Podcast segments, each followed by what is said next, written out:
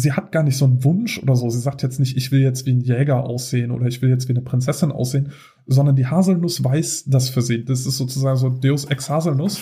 ähm,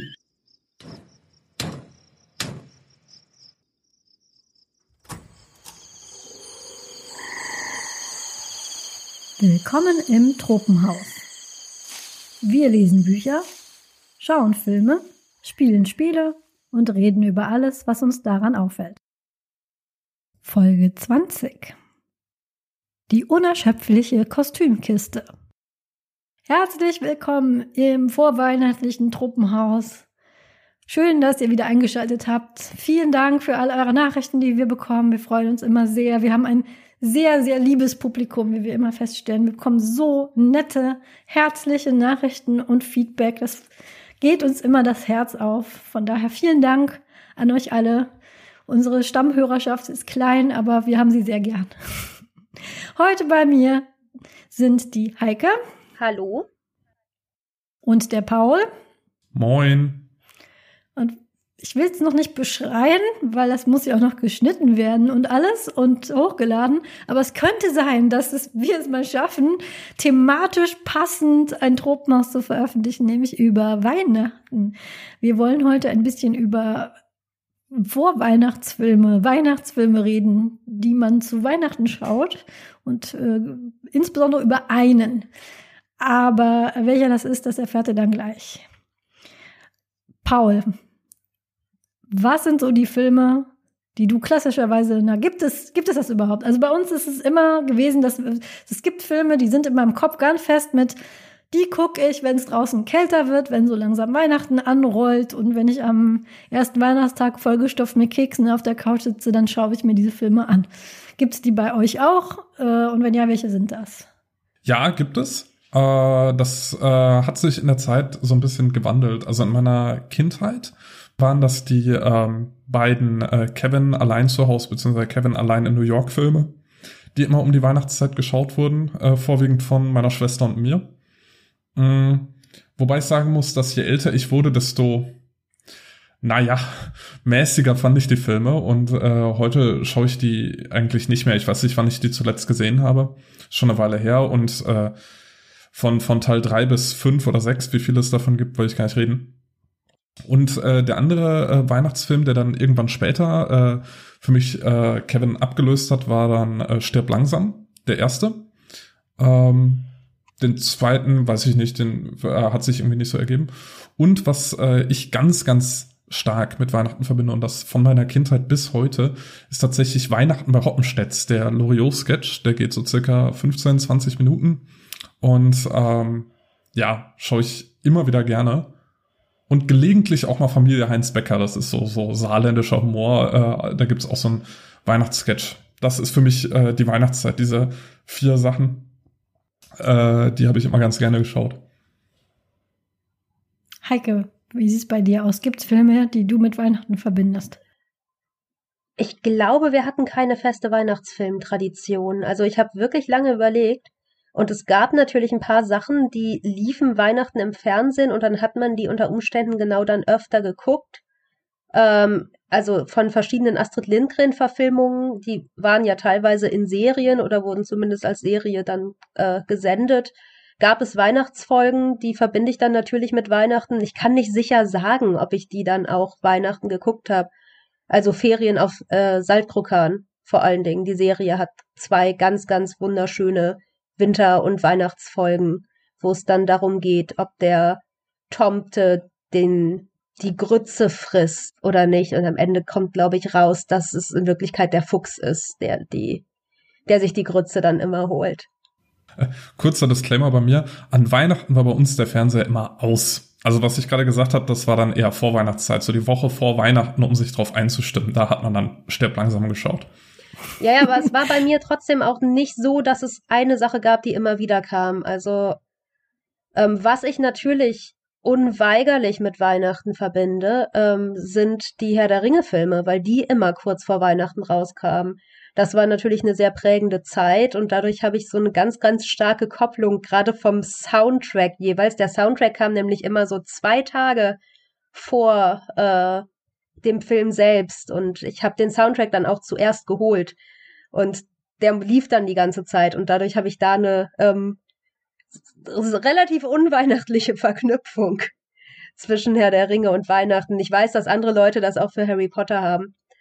Ähm, und ansonsten gibt es halt so zwei, drei Filme, die ich mit Weihnachten verbinde, ohne sicher sagen zu können, dass ich die in der Vorweihnachtszeit gesehen habe. Es gab einen DreamWorks Kinderfilm namens Balto, der spielte einfach in Alaska und handelte von diesem Schlittenhund, der in Nome, so einem kleinen abgelegenen Städtchen, ähm, in dem eine schwere ha Krankheit ausbricht, ähm, dann das Gespann anführt, das das Serum rechtzeitig bringt. Und das spielt natürlich einfach in Eis und Schnee. Und deswegen bilde ich mir ein, dass wir das immer um Weihnachten geguckt haben. Aber da kann ich mich auch irren. Und äh, ich glaube, dass es die Peterchen, Peterchens Mondfahrt-Verfilmung ist, die so eine Weihnachtsepisode auch mittendrin hat und die ich deswegen auch super eng mit Weihnachten verbinde. Obwohl ich auch da nicht sicher sagen könnte, habe ich das überhaupt immer in der Weihnachtszeit geguckt oder habe ich das einfach nur oft geguckt? Also äh, vieles von dem, was ihr gesagt habt, kann ich so bestätigen, wenn auch nicht beides hundertprozentig. Also ein bisschen von beidem. Einmal ja auch ähm, auch bei uns lief an Heiligabend meistens nicht der Fernseher, sondern das ist eher so Vorweihnachtszeit. Ähm, später, als wir älter wurden, ist es dann durchaus, wenn man dann gegessen hat und die Enkelkinder, die es jetzt gibt, im Bett sind und man sitzt so ein bisschen vollgestopft abends äh, rum, dass man dann schon was zusammen schaut. Aber generell war auch immer, hieß Heiligabend war der Fernseher aus. Von meinen Eltern aus, als die noch äh, bestimmt haben, was im Fernsehen lief, alleine kenne ich auch Weihnachten mit bei den Hoppenstedts von Loriot. Das ist bei uns auch ganz fest. Das kann auch jeder zitieren bei uns daheim. Und in der Gegend, wo ich herkomme, ist also Rheinland habe ich, ähm, zumindest keiner meiner Freunde kannte das so wirklich, dieses Weihnachten bei Familie Becker. Aber meine Eltern haben mir das gezeigt und ich glaube, es liegt damit zusammen, dass die aus Rheinland-Pfalz kommen und wir öfter mal SWR und sowas geschaut haben und das dann eher da dann lief. Jedenfalls ist es was, was ich von meinen Eltern kenne. Das haben wir sehr oft geguckt und bis ich eine Freundin getroffen habe, die tatsächlich aus dem Saarland kommt, habe ich noch keinen getroffen und auch vor dir, Paul, der das wirklich regelmäßig geschaut hat. Weihnachten. Das kenne ich also auch von meinen Eltern. Dann später, als ich dann selber studiert habe und selber, äh, ja, man wird dann was größer, darf auch ein bisschen mitbestimmen, ist dann auch so stirb langsam zu, zu einem Film ge äh, geworden, auch weil der halt einfach lief in der Vorweihnachtszeit. Und bei mir kam noch dazu Love, Love Actually. Den habe ich früher sehr gerne geschaut. Inzwischen weiß ich, dass das ein sehr problematischer Film aus sehr vielen Ebenen ist. Können vielleicht mal eine eigene Folge drüber machen.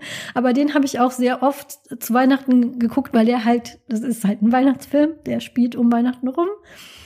Ähm, Kevin allein zu Hause haben wir als Kinder öfter geschaut zu Weihnachten. Auch da gehe ich davon aus, dass es deswegen war, weil der eben dann im Fernsehen kam. Und ähm, das sind so die, die Erinnerungen. Ähm, ich habe mir jetzt mal TV-Spielfilm. Wir haben über Fernsehzeitungen geredet beim letzten Mal. Ich habe immer die Website aufgerufen und geguckt, was läuft denn dieses Jahr Heiligabend im Fernsehen. Ähm, Paddington läuft im Fernsehen, was ich glaube, könnte so ein Weihnachtsfilm der, der, der Generation, die jetzt so Teenager ist, sein könnte, weil der ist irgendwie so spiritmäßig, passt der sehr gut in die Weihnachtszeit. Ähm, Kevin allein zu Hause, der kleine Lord, das weiß ich, ist für viele, höchstwahrscheinlich auch viele unserer ZuhörerInnen ein Weihnachtsfilm. Den habe ich noch nie gesehen. Ähm, Harry Potter läuft um Weihnachten rum, Patterson und Findus. Der langweiligste Kinderfilm, den ich in meinem Leben je gesehen habe. Da passiert einfach gar nichts. Also wirklich nichts. Nichts. Also, wenn ihr den schauen wollt, könnt ihr das gerne machen, aber also es passiert einfach gar nichts. Ähm, und ich glaube, viele gucken auch so Disney-Filme zu Weihnachten gerne. Ähm, und Herr der Ringe tatsächlich ist auch so ein Weihnachtsding für mich, weil mein damals Freund, jetzt Ehemann, ein sehr großer Herr der Ringe-Fan ist. Und ähm, um die Weihnachtszeit die gerne noch mal alle drei hintereinander geschaut hat. Das habe ich ähm, zwei, dreimal mitgemacht.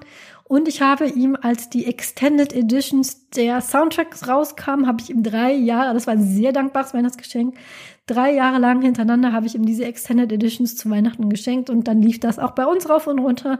Also das ist so ein Erwachsenen-Ding. Seitdem ich halt äh, mit ihm zusammen bin, ist Herr der Ringe bei mir auch stark verknüpft mit Weihnachten. Ich weiß von einer Familie, einer befreundeten Familie da ist, geht die ganze Fam ist die ganze Familie immer ins Kino gegangen, als das äh, rauskam und die gucken, glaube ich, ich weiß nicht, ob sie es jetzt noch machen, aber bei denen ist Herr der Ringe gucken auch so eine so eine richtige Familienweihnachtstradition. Ich glaube, das ist gar nicht bei so wenigen Leuten inzwischen so. Harry Potter, lustigerweise, äh, die Filmreihe, über die wir nicht reden, verbinde ich gar nicht so sehr mit Weihnachten. Kann ich auch nicht sagen, warum. Ich glaube, der erste Film hat schon auch so irgendwie, ne, Schnee und naja, haben sie ja gezwungenermaßen alle, weil sie irgendwann ja. zwischendurch immer, also sie spielen ja immer über ein Jahr. Aber ähm, ich glaube, das Entscheidende ist halt, dass sie rauskamen. Also sowohl ja. Harry Potter als auch Herr der Ringe kamen immer im Dezember raus, über mehrere Stimmt. Jahre in Folge. Und das heißt, der jeweilige große Buzz war dann halt da. Ich kann mir vorstellen, dass aktuell für jüngere Leute äh, Star Wars plötzlich so ein äh, Weihnachtsding ist weil ja die neuen Star Wars Filme auch immer um die in der Weihnachtszeit kurz vor Weihnachten rauskamen. Ich glaube, den letzten habe ich dann tatsächlich auch in der Weihnachtspause gesehen. Und äh, das ist natürlich eine Möglichkeit, so ein Franchise fest zu verknüpfen mit äh, mit Weihnachten. Und in, also uns kommt das so super unschuldig vor. Für sich genommen ist es natürlich auch wieder super problematisch. Ja, das ist richtig. Aber gerade den ersten, dieses Plakat, habe ich noch so sehr, dass das passt auch irgendwie in diese ganze Zeit sehr gut rein. Die anderen eher nicht mehr dann so, aber den, gerade den ersten verbinde ich da. Haben sie vielleicht auch so äh, vom Marketing her so gemacht, kann natürlich sein. Sonstige Sachen, die mir so einfallen von anderen, weiß ich, Prinzessin Fantagirola, das weiß ich, dass bei vielen das so ein Weihnachtsfilm ist. Die Feuerzangenbowle, die Sissy-Filme und der Grinch.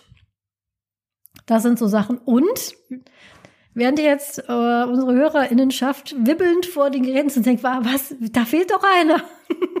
da fehlt doch einer. Ja, genau das ist es nämlich. Während wir in der Vorbereitung darüber geredet haben, was wir denn jetzt produzieren für die Vorweihnachtszeit, ist uns aufgefallen, dass wir höchstwahrscheinlich die drei einzigen Menschen in Deutschland sind, die noch nie ähm, drei Haselnüsse für Aschenbeutel gesehen haben. Nämlich Heike, Paul und ich haben bis zu diesem Zeitpunkt als wir darüber gesprochen hatten, hatten wir die noch nie gesehen. Wir sind die drei Nüsse. Wir sind die drei Nüsse. Wir sind die drei Nüsse, die diesen Film einfach noch nie. Und ich sehe jetzt die Kiefer links und rechts nach unten klappen, wie man das überhaupt schaffen kann. Und ich kann euch nur sagen, von meiner Warte, ich weiß es nicht. Das ist keine bewusste Entscheidung meinerseits gewesen. Das ist nicht so, hm, das ist so ein Hype, das tue ich mir nicht an. Nein, überhaupt nicht. Der, der Film hat genau wie der kleine Lord, spielte der für mich einfach nie eine Rolle. Den haben meine Eltern mir nicht angeschaltet, als ich klein war. Den habe ich später nicht geguckt. Und dann irgendwie habe ich immer nur so gehört, das ist so ein Ding. Und habe immer mal gedacht, den müsstest du eigentlich mal schauen und habe es einfach nie getan. Das ist der einzige Grund, warum ich diesen Film nicht kenne, aber ich habe ihn mir angeschaut für diese Folge. Tatsächlich, tatsächlich ist es so, dass ich sogar mehrfach in meinem Leben gelogen habe in sozialen Situationen, in denen Leute über Weihnachtsfilme sprachen und dann alle gleichzeitig anfingen, von diesem Film zu schwärmen. Und ich dachte, oh Gott, Mist, ich habe es immer noch nicht geschafft. Ich habe mir den immer noch nicht angeguckt. Ja, ja, ja, der ist ganz toll, ganz toll, wirklich ganz, ganz toller Film, weil der so omnipräsent ist. Und gleichzeitig, ich weiß es nicht, ich habe halt als Kind, wie bei dir, der wurde nicht angeschaltet. Und danach habe ich nicht mehr ferngesehen.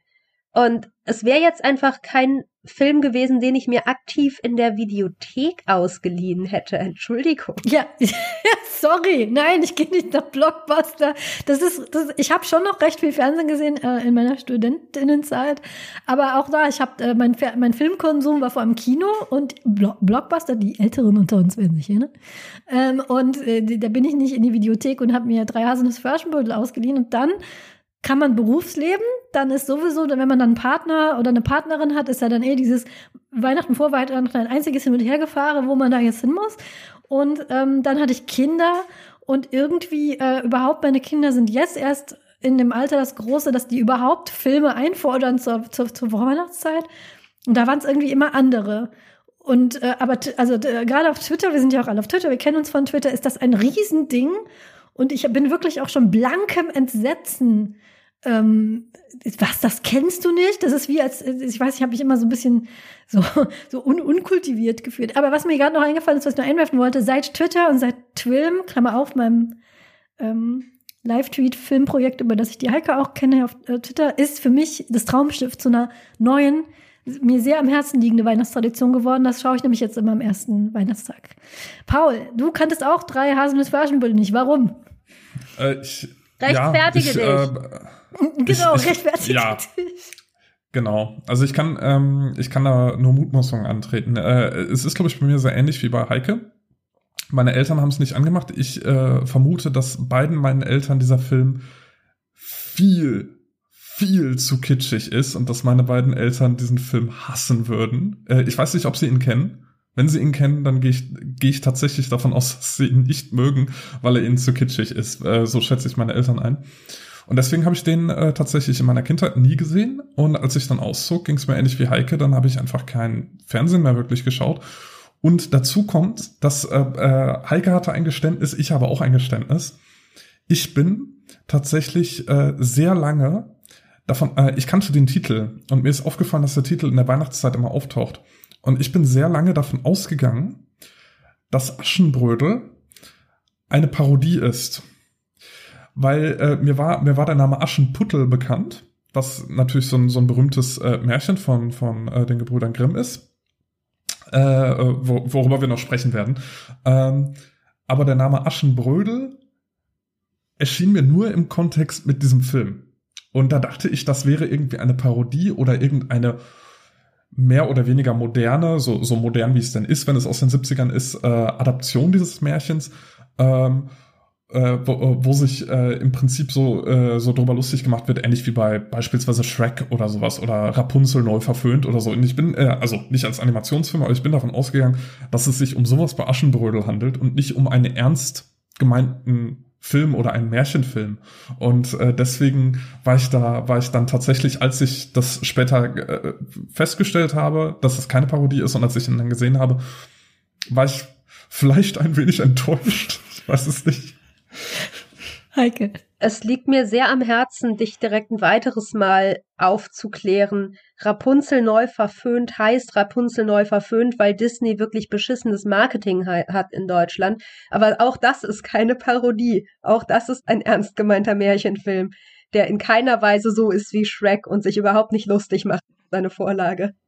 Äh, ja, den habe ich allerdings gesehen, äh, tatsächlich, und ich fand den zumindest äh, unterhaltsam. Also es ist ja ein Musical-Film und äh, der war, der war dann zumindest so ein bisschen mehr, äh, der hatte so einen gewissen Schalk im Nacken noch, auch wenn er jetzt keine Parodie ist. Ähm, der hatte noch äh, wirklich äh, lustige Momente und hat sich nicht so unglaublich ernst genommen, fand ich zumindest. Aber äh, ist vielleicht ein Thema von anderen Podcasts. Wir können gerne mal darüber sprechen, dass ich zum Beispiel denke, dass Rapunzel es verdient hätte, äh, den Status von Frozen einzunehmen. Aber das, da können wir, da können wir später darüber reden. Ganz kurz jetzt für es gibt vielleicht jetzt Leute, die diesen Podcast hören und sich abgeholt fühlen und denken, ich habe den auch nie gesehen. Ich lüge auf jeder Weihnachtsfeier mein Chef an oder meine Chefin.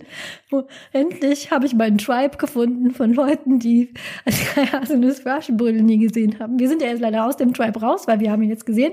Aber für diese Leute möchte ich ganz kurz, äh, dafür sind wir hier im Tropenhaus. Ich werde nicht müde, es zu sagen. Auch da ist keine Schande, wenn ihr etwas Popkulturelles nicht kennt. Egal wie viele Leute die Augen rollen und sagen, was, das kennst du nicht, es ist keine Schande. Nehmt, nehmt es als äh, Möglichkeit, etwas Neues, Bereicherndes zu erfahren. Und daher ganz kurz, was ist das überhaupt? Also ganz kurz zusammengefasst ist das einfach ein Film, der das Märchen Aschenputtel erzählt.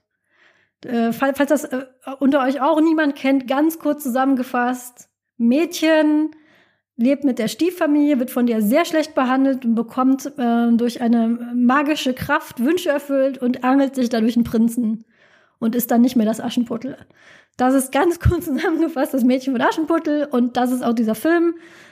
Ändern sich hier und da in diesen verschiedenen Adaptionen, ändern sich da bestimmte Dinge, auch darüber können wir reden, aber das ist der Film. Also das ist runtergebrochen ist das der, es ist eine Aschenputtel, ein Aschenputtelmärchen und auch sehr straightforward wird das erzählt. Was ich, äh, genau, was ich interessant fand, ist, dass, also, ähm, ich habe den jetzt das erste Mal gesehen und habe dann auch natürlich in, ähm, geschaut, wo, wo das alles herkam. Es ist nicht das Grimms Märchen, es ist ein äh, ähm, tschechisches, tschechisches Märchen. Und die Dame heißt, die das verfasst hat, das habe ich extra vorher nachgeschaut. Ich hoffe, ich spreche es korrekt aus. Bożenia Niemcjowa und die ist in Tschechien wohl sehr berühmt und die hat dieses Märchen geschrieben. Und äh, Heike mag vielleicht gerade mal er erklären, was es mit verschiedenen Märchenrezeptionen auf sich hat und warum äh, auch nicht alle Märchen, die wir kennen, unbedingt von Grimm sind. Und äh, genau, das ist eine ganz äh, interessante, ein ganz interessantes Thema, über das man auch eine ganz eigene Folge eigentlich machen könnte. Märchen, Märchenrezeption und so weiter.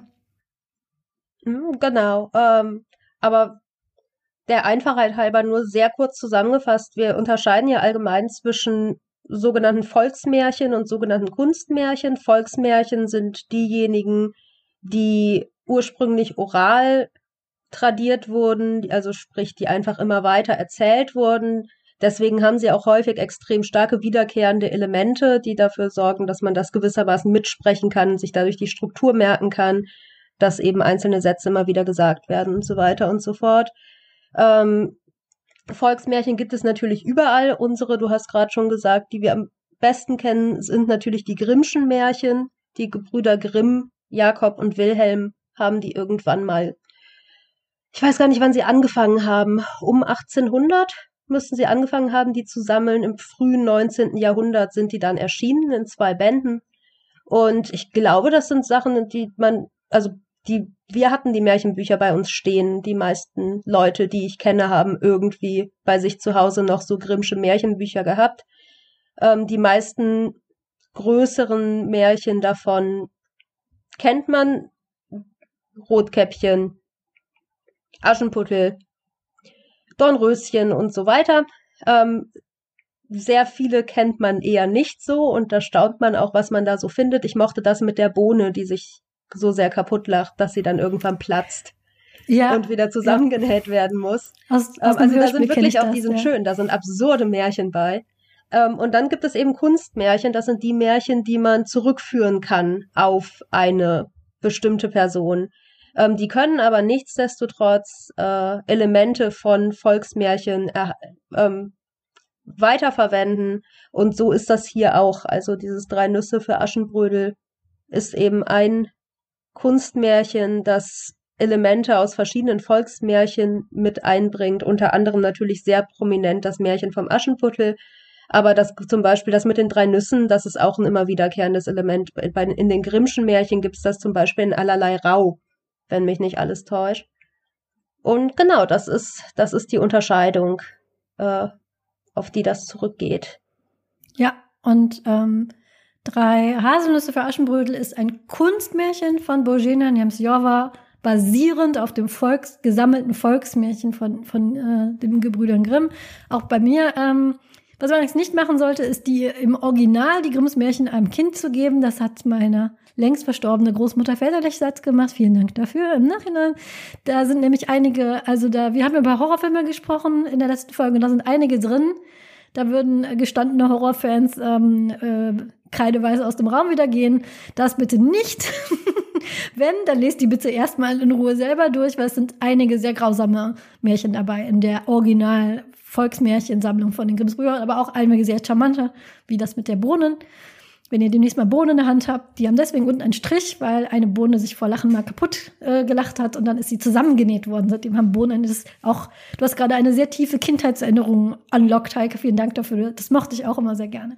Ähm, diese, äh, diese Autorin, die Schriftstellerin, hat, hat mir gar nichts gesagt bis quasi heute.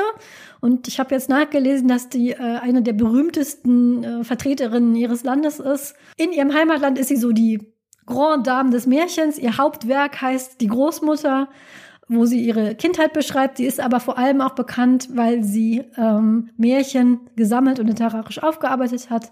Unter anderem auch das Aschenbrödel und war auch so eine larger-than-life-Persönlichkeit. Ähm, das jetzt zusammenzufassen, würde ihr nicht gerecht werden. Deswegen kann ich nur empfehlen, mal zu googeln. Wir verlinken auch ihre Wikipedia-Seite und sich mal zu befassen über die Dame, die das geschrieben hat.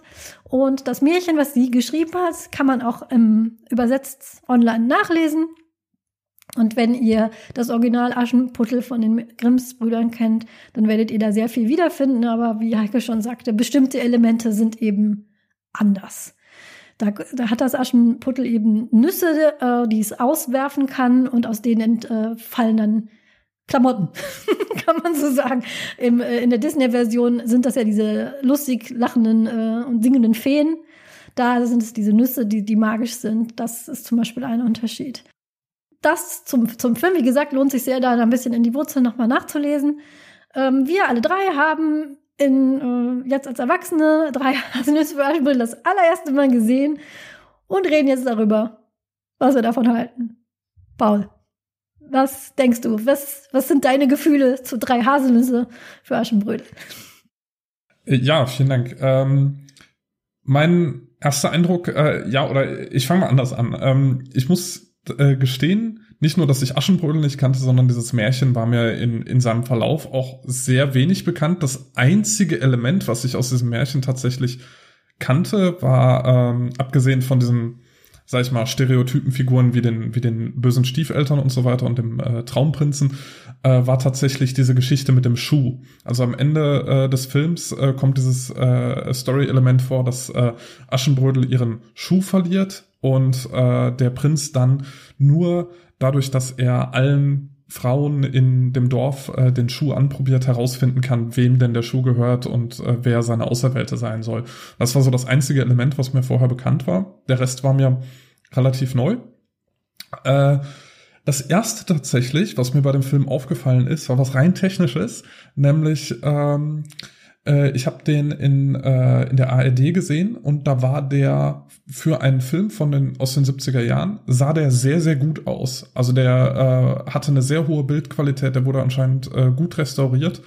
Äh, und äh, das hat mir sehr gut gefallen. Also äh, da muss ich auch wirklich sagen, äh, da habe ich großen Respekt vor Menschen, die solche Filme restaurieren. Das äh, sah echt klasse aus und das ist ein Film, bei dem es auch sehr auf, auf die Farben, auf die Kleidung äh, ankommt und äh, das kam sehr gut rüber. Also das war nicht so ein, so ein äh, zerbröselter äh, äh, äh, Film irgendwie äh, aus dem Archiv, sondern das war schon echt äh, gute Qualität. Was die Handlung angeht, ich fand, der Film hatte ein für meinen Geschmack sehr, sehr langsames Pacing. Also die, die Handlung äh, äh, bildet sich sehr langsam heraus. Meines Erachtens wird der Film es auch gut tun, wenn er nur eine Stunde lang wäre äh, oder vielleicht auch nur 50 Minuten. Äh, dann würde der für mich genauso funktionieren. Ähm, aber auf der anderen Seite kann ich es eigentlich auch ganz gut verstehen, dass man sagt, äh, in der Weihnachtszeit, da schaue ich so einen Film wo es dann nicht so wichtig ist, wenn ich jetzt mal äh, gerade irgendwie äh, fünf Minuten verpasse, weil ich mir jetzt gerade irgendwie eine Haselnuss knacke oder so und äh, dann äh, dann wieder zuschaue oder gerade wenn das dann sowas ist, äh, was man, was dann ja jeder kennt oder jede, bis auf uns, dann äh, ist das natürlich auch was, wo man dann einfach nur so die einzelne Szene wieder erkennt. Von daher ist das in Ordnung. Ähm, was ist mir sonst aufgefallen? Ich fand, äh, ich fand ganz spannend an dem Film tatsächlich äh, diese diese drei Haselnüsse äh, die tauchen irgendwann äh, in der Mitte des Films auf und äh, dann, wenn Aschenbrödel die äh, Haselnüsse knackt, dann verwandeln die sich in genau das, was sie jetzt gerade braucht, also in so eine Kleidung. Aber sie, sie hat gar nicht so einen Wunsch oder so. Sie sagt jetzt nicht, ich will jetzt wie ein Jäger aussehen oder ich will jetzt wie eine Prinzessin aussehen, sondern die Haselnuss weiß das für sie. Das ist sozusagen so Deus ex Haselnuss. ähm, und äh, sie hat gar nicht so das, ähm, das Bedürfnis jetzt, ich, ich sehe gerade im, im Video, dass, äh, dass, dass ihr am Lachen seid oder das ist im großartig. Tropenhaus neben mir sitzen. Ähm, äh, genau, sie, sie, das, ich fand es halt ein cooles Element, dass sie sich nicht wünscht, ich will jetzt so aussehen, sondern die äh, Haselnuss äh, macht das für sie und sie weiß einfach, was sie tun soll. Das ist irgendwie äh, so ganz schön. Das hat so ein bisschen äh, so Vorhersagung, was dann ja auch wieder so ein Märchenelement ist. Was ich auf der anderen Seite nicht so schön fand, obwohl ich natürlich wusste, dass ich mir jetzt einen Märchenfilm anschaue. Das heißt, ich war, wusste schon so ungefähr, worauf ich mich einlasse. Aber ähnlich wie ähm, äh, wir das vor einer Weile besprochen haben, ist auch hier wieder ein Trope, was ich nicht so mag, nämlich dass es zunächst ein Film ist, äh, der, der, sage ich mal, in der Realität ver, äh, äh, platziert ist und der sich dann in der Mitte des Films entscheidet, so jetzt bringen wir Magie ins Spiel. Das heißt, äh, bis dahin ist es ein in Anführungszeichen realistischer Film, je, man, äh, je nachdem, wie man das bezeichnen will. Und dann kommt eben ein magisches Element. Das ist immer sowas, was, was mir nicht so gefällt, wobei es diesem Film jetzt auch absolut verzeihe, weil das ist, es ist ein Märchenfilm. Und äh, da ist das dann natürlich okay. Was ich super fand, oder nicht super, aber was ich, was so ein Motiv ist, was ich immer äh, sehr unterhaltsam finde, war die, ähm, war die Stiefmutter, die so eine ich habe es aufgeschrieben, comically evil Persönlichkeit, also die, die wirklich bizarr bösartige Persönlichkeit hatte, die dann zum Beispiel in einer Szene ähm, einfach nur um Aschenbrödel sozusagen zu nerven und, und zu beschäftigen, äh, Linsen und Mais auf dem, auf dem Boden verstreut und dann sagt, so, jetzt sortierst du das, dann hast du was zu tun. Äh, und äh, ich kümmere mich jetzt um andere Sachen. Das finde ich immer sehr, ist ein, ist ein witziges Trope, wenn da so äh, Leute wirklich einfach nur böse um des Bösartigkeitswillen sind. Und äh, ja, das war so mein erster Eindruck. Es ist äh, ein Film, den ich, glaube ich, nicht mehr schauen werde. Aber ähm, ich kann durchaus den, den äh, Kult um den Film verstehen und äh, kann verstehen, dass äh, den viele Menschen mögen. Ähm, ich würde direkt einhaken an zwei oder drei Sachen von Paul, nämlich einmal das mit den Nüssen ist auch ein ganz bekanntes Märchenelement, nämlich in dem Film und auch in den Märchen ist es so, dass das ihr geschieht, indem sie ihrem äh, Knecht, äh, der Knecht fragt sie, ob sie etwas möchte, was er ihr aus der Stadt mitbringen soll, weil er wird losgeschickt von der Stiefmutter und der Stiefschwester, dass sie neue, sie brauchen neue Kleider um den König und den Prinzen zu beeindrucken. Und er fragt sie dann, er fragt dann Aschenbrödel, soll ich dir auch etwas mitbringen? Und sie sagt, bring mir einfach das Erste mit, was dir auf der Fahrt begegnet. Das ist ein ganz klassisches Märchenelement was zum Beispiel auch manchmal ähm, benutzt wird, um Leute ins Unglück zu stürzen, weil die machen einen Deal mit dem Teufel zum Beispiel und der sagt dann, ähm, ich versprich dann dir großes Reichtum, wenn du mir das Erste gibst, was dir ent was entgegenkommt dir zu Hause und dann denkt man, das ist ja mein Hund, der kommt immer, aber dann ist es leider dann nicht der Hund, sondern die Erstgeborene. Und ähm, das ist mir dann aufgefallen, also dass es da dieses Element eingebaut wird. Ähm, kurz möchte ich dann noch ähm, den Unterschied zum Grimms-Märchen, da ist es der Baum auf dem Grab der Mutter, den Aschenbrödel schüttelt und ihr dann ähm, dieses Kleid dann eben gibt. Das ist dann aber nur ein Kleid. In, in dem Fall sind es halt diese drei Kleider. Ähm, und dann, äh, wie ich den Film eben fand, ich äh, fand, das ist eine schöne Märchenadaption. Es ist also ich mag dieses dieses Märchen eigentlich gerne, aber ich habe den Film mit meinen Kindern geschaut und ähm, da hoffe ich immer, dass wenn es ein Märchen ist mit Prinzessin, dass diese Prinzessin nicht so nicht so ganz passiv und nur ihrem äh, Prinzen hinterher schmachten und sich dann schön anziehen und dann werden sie erwählt. Da hatte ich so ein bisschen Angst, dass das so sein wird, weil ich dachte, es ist eine Aschenputtel-Verfilmung. Naja, böse Stiefmutter äh, ist auch immer sowas. Ne? Heutzutage sind Stiefmütter relativ häufig und die sind natürlich nicht böse. Und wie böse und gut immer äh, gemacht wird, nämlich die, die, das ist in dem Film auch klassisch so, die Protagonistin ist blond und die böse Stiefmutter brünett, das ist äh, immer so. Und ähm, was allerdings nicht gemacht wurde, wie zum Beispiel in der Disney-Adaption, ist, die Stiefschwestern sind da sehr, ähm, in Anführungszeichen, hässlich, nämlich nicht normschön. Das wurde da nicht gemacht. Die Stiefschwester und Aschenbrödel, das sind beides vom Typ her, könnte man jetzt nicht sagen, dass die eine jetzt normschön ist, die andere nicht. Das ist so ein Klischee, was ich immer recht schwierig finde inzwischen heute. Ähm, und da muss ich sagen, ne, was mir sehr gut gefallen hat, ist, dass eine sehr selbstbewusstes Aschenbrödel ist, das äh, zwar durchaus diese magischen Nüsse hat, die ihr helfen, aber ähm, alleine mit einem magisch, mit magischen Klamotten ist es ja nicht getan. In dem Film ist es so, dass sie drei quasi äh, Kleidungssets bekommt und mit denen dann was machen kann. Nee, sind es drei, das ist zwei. Also einmal verwandelt sie sich in so einen Jägersjungen. Drei. Aber was ist das zweite nochmal? Das dritte, das dritte ist das Brautkleid. Das dritte ist das Brautkleid und das zweite ist das Kleid, mit dem sie auf den Ball geht. Und gerade diese Jägersache, also sie wird dann zu so einem jungen Jägersmann und sagt dem Prinzen und seinen drei Buddies da im Wald auch ordentlich Bescheid. Also das fand ich sehr angenehm, gerade weil es auch ein Film aus den 70ern ist. Die ähm, ist kein passives Prinzesschen, sondern die weiß sich da durchaus ähm, weiß da äh, selbstbewusst aufzutreten und das mochte ich an dem Film sehr gerne. Was ich sehr charmant fand, sind die, ist die Kostümierung. Hm, der Film, der ähm, ja, also das hätte ich jetzt nicht so erwartet. Diese, diese Kostüme von diesem Film sind wirklich total over the top. Die, vor allem die Hüte der Person. Also in jeder Szene werden die Hüte immer größer, immer extravaganter und die Strumpfhosen. Die Leute haben alle bunte Strumpfhosen an und Aschenbrödel selber, als sie der Jägersmann ist, hat eine zweifarbige Strumpfhose an, die ich so jederzeit auf einer Weihnachtsfeier tragen würde. Der ist das eine Bein, das ist so ein, so ein Ockerbraun und das andere Bein ist weiß mit grünen Weihnachtsbäumen drauf. Gäbe es diese äh, Strumpfhose im Laden, ich würde sie mir kaufen. Und äh, das mochte ich irgendwie. Der Film selber hat sich nicht besonders ernst genommen. Das ist sehr klar ein Märchenfilm, wo die Leute sehr viel Spaß daran hatten, so eine magische, verspielte Atmosphäre. Es gibt unglaublich viel Glitzer. Es gibt Männer, die Strumpfhosen und schöne Schüchen mit Absatz und, und, und Glitzer drauf und Pailletten drauf tragen. Es ist eine unglaublich fröhliche, bunte Atmosphäre, die dieser Film kreiert. Und das fand ich äh, kombiniert mit diesem 70er Charme sehr nett.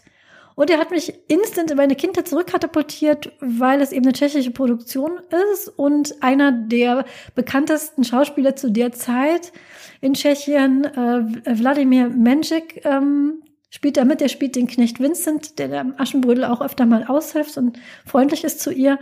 Und den, das ist so ein ganz bekanntes Gesicht aus diesen 70er, 80er Kinderfilmproduktionen ich sag mal ein paar Stichworte, das kommt vielleicht sowohl euch als auch einigen unserer HörerInnen kommt das bekannt. Der fliegende Ferdinand, die Besucher, Pantau, das sind, äh, und die Märchenbraut, das sind alles Filme beziehungsweise Filmserien, die ich in den 80ern geguckt habe und da ist er total präsent. Er spielt da vor allem sehr gerne Familienväter, die überfordert sind mit irgend, irgendeinem magischen oder überraschenden Element in der Familie. Und das ist so ein ganz prägnantes Gesicht aus meiner Fernsehkindheit der 80er. Und ihn da so wiederzusehen, hat mich da direkt zurückkatapultiert. Und ich fand, dieser Film hat alles das, was ich früher in diesen Filmproduktionen gemocht habe, hat der irgendwie auch. Der hat tolle Musik, ähm, Instrumentalmusik auch, das mag ich ja immer so ein bisschen altmo auf altmodisch gemacht. Ähm, hat irgendwie so eine warme Atmosphäre. Der hat einen schönen Plot, der aber nicht zu schnell ist, was ich eigentlich ganz gut finde bei Kinderfilmen, weil sehr viele Kinderfilme heute sind wirklich extrem schnell und das da, da mag ich jetzt vielleicht altmodisch klingen, aber das merkt man, wenn die Kinder den gucken. Die sind danach ganz aufgeschraubt. Und sich mal mit so Kindern hinzusetzen und auch mal so ein bisschen runterzukommen, finde ich immer schön. Und irgendwie auch so eine freundliche Atmosphäre, ähm, freundliche Charaktere, die die äh, zusammenarbeiten, die irgendwie ähm, gute ähm, Ambitionen haben und am Schluss gibt's ein Happy End. Und das sind so Sachen, die ich mit diesen Filmen von früher verbinde. Und der hat das auch. Und ich kann total verstehen, dass das ein Kultfilm geworden ist. Und hätte ich den als Kind gesehen, hätte ich den höchstwahrscheinlich auch jedes Jahr Weihnachten geguckt. Ich weiß nicht, ob er bei uns zum Kultfilm wird, weil ich nicht weiß, ob, also meine Tochter fand den schon okay. Aber ich weiß jetzt nicht, ob das jetzt ein Film ist, wo sie jedes Jahr nachfragen wird. Das weiß ich nicht. Das, das werden wir sehen, was unser Weihnachtsfilm wird. Also das ist so mein erster Eindruck davon gewesen. Und ähm, generell kann ich nur sagen, ich kann verstehen, es zu Recht ein Weihnachtskultfilm geworden. Und ähm, kann man sich ansehen. Mit einer schönen Tasse Glühwein und einem lustigen Hund. und ein paar Haselnüsse auf dem Teller. Heike, was war dein erster Eindruck von drei Haselnüsse für Aschenbrödel? Ich habe den Film geliebt, wirklich. Also ich fand ihn richtig großartig und ich glaube, ich hätte ihn als Kind geliebt und bin richtig traurig, dass ich ihn als Kind nicht gesehen habe. Also die Sache ist erstens, er war mir auf jeden Fall nicht zu langsam. Also er hatte für mich genau das richtige Tempo, die richtige Länge. Ähm, ich fand erst, also natürlich fand ich, er sah unglaublich gut aus. Ähm, und ich mochte auch insgesamt die Art, auf die er gefilmt war, sehr gerne. Es war eine schöne Mischung aus ähm, doch relativ kompetent gefilmt und dann eben so ein paar Stellen, wo man äh, ja, ich weiß nicht, äh, die komisch gefilmt sind, aber auf eine Art und Weise, die mir unglaublich viel Freude gemacht hat.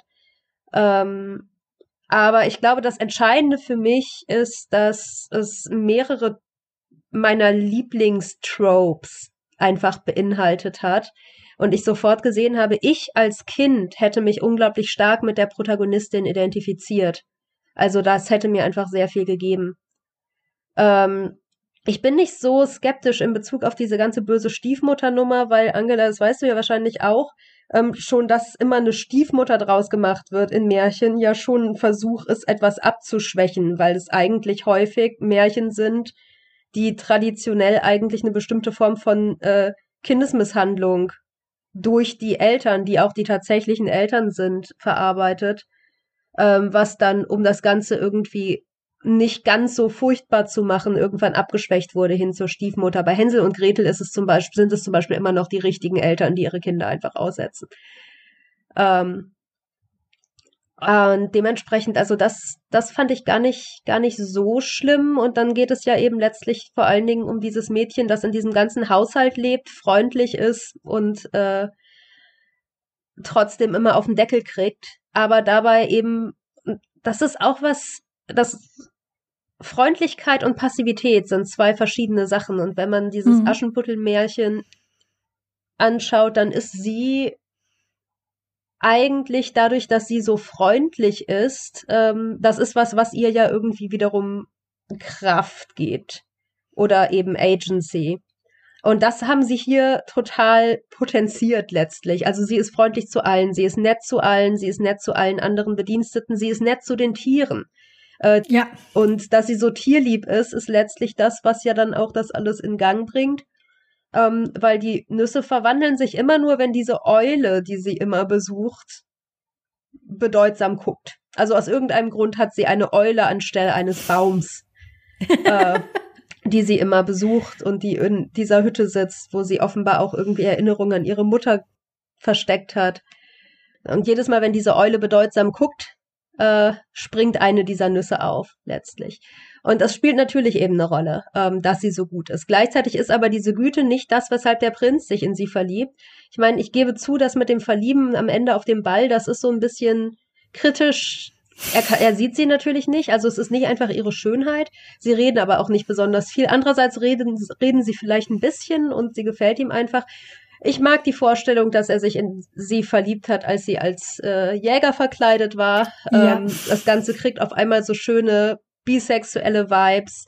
Und da kommen wir zu meinem es ist mein, das ist eins meiner absoluten Lieblingstropes. Man kann mir das immer wieder vorsetzen. Ich finde es immer wieder gut. Aber Mädchen, das sich als Junge verkleidet, um irgendwas Cooles zu machen, was es als Mädchen nicht darf. Ähm, als Kind, das die Klamotten vom Nachbarjungen getragen hat, hat mir sowas damals schon sehr, sehr viel gegeben. Und ich merke, dass es auch bis heute so ist. Also wenn es in Fantasy-Büchern auftaucht, ähm, und dann verkleidet sich die junge Frau als Mann und reitet weg. Ich bin jedes Mal wieder Feuer und Flamme. Ich kann mir Mulan tausendmal ansehen. Also das ist wirklich voll mein Ding und ich habe es nicht kommen sehen. Ähm, ich hatte ja schon gesagt, die, drei Nüsse gibt es zum Beispiel auch in allerlei Rau. Da sind aber in allen drei Nüssen Kleider. Und als dann diese erste Nuss äh, aufspringt und da kommt kein Kleid raus, sondern halt dieses Kostüm. Ich saß hier zu Hause vom von Netflix und du einfach nur, what? Oh mein Gott, ist das echt? Yes, girl! Und dann äh, geht sie raus in den Wald und jagt und kann natürlich besser schießen als alle anderen. Ähm, natürlich ist das eine Machtfantasie, aber das ja. ist eine Machtfantasie. Ähm, ich glaube, heute ist das nicht mehr ganz so verzweifelt gesucht, weil es doch inzwischen relativ viele auch kompetente Disney-Prinzessinnen gibt und alle möglichen anderen Sachen. Aber wenn ich mir vorstelle, ich hätte das als Kind gesehen, ähm, das, das wäre für mich alles gewesen. Äh, zu der, zu der Sache, wo sie sich als äh, Jäger verkleidet, äh, noch, du hast gesagt, äh, dann kann sie besser schießen als alle anderen und als die männlichen äh, Jäger äh, oder die männlichen Kontrahenten.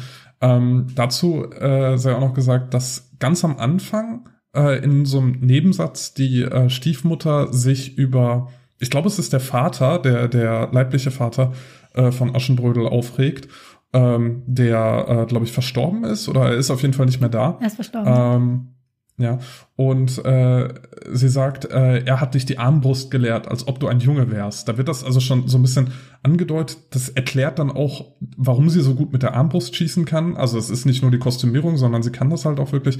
Und es ist eben äh, es zeigt eben äh, sehr schön, was ich, was ich eigentlich auch ein, eine schöne Sache finde, was ich, glaube ich, sehr selten in Filmen sehe, dass wirklich der Vater äh, äh, die äh, äh, Aschenbrödel da in dem Fall äh, dazu ermutigt hat, auch sowas auszuprobieren. Und äh, was die Stiefmutter dann natürlich wieder ablehnt.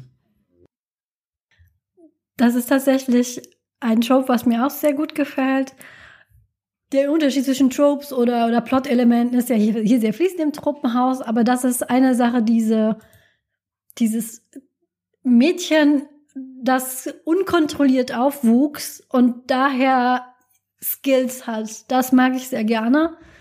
Ähm, das ist zum Beispiel in der relativ neuen Verfilmung Enola Holmes auch so. Die kam letztes Jahr auf Netflix raus, wo es eine jüngere Holmes-Schwester äh, gibt von Mycroft und Sherlock Holmes, die auch jenseits aufwuchs der Gesellschaft und wo sie von der, äh, von der Mutter eben mehr oder weniger frei von gesellschaftlichen Zwängen aufwuchs und deswegen all diese Dinge kann.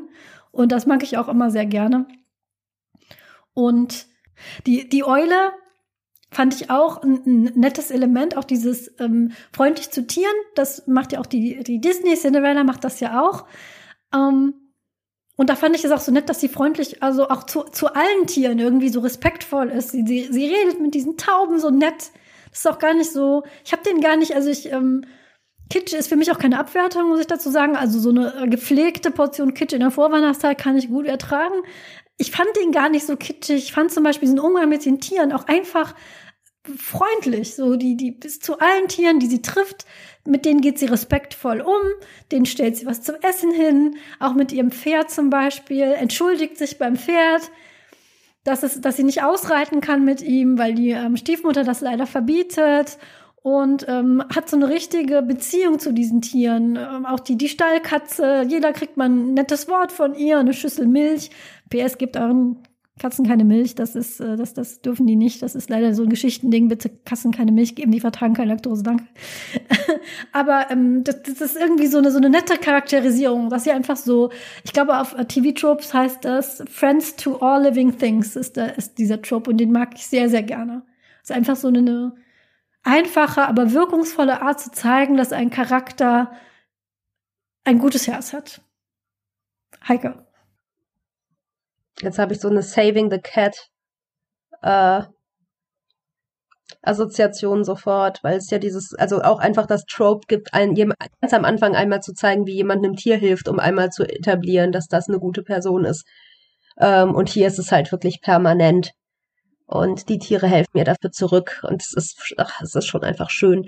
Ähm, was ich nochmal besonders gern mochte, weil das irgendwie so charmant war, ist, wenn sie zum ersten Mal ausreitet. Sie hat ja das Pferd von ihrem Vater geschenkt bekommen, ähm, darf jetzt aber eigentlich den Hof nicht verlassen oder das Gut und schleicht sich dann raus und reitet zum ersten Mal aus, reitet durch diesen verschneiten Wald. Und die Szene geht gefühlt 100 Jahre, wo sie einfach nur ähm, zur Musik äh, durch die Gegend reitet und immer weiter in die eine Richtung guckt und in die andere Richtung guckt und sie, oh, nochmal Zweige und nochmal verschneiter Wald.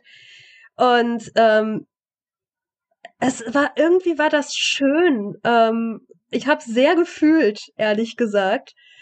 Ähm, und ich glaube, was ich daran so gerne mochte, war, es sieht, ehrlich gesagt, die Aufnahmen sehen so ein bisschen crappy aus. Die sind nicht, das ist, das ist kein, kein Hollywood-Niveau, auf dem sie jetzt hier irgendwie perfekt kalkuliert durch einen schönen verschneiten Wald reitet und man hat eine schöne Panoramaaufnahme.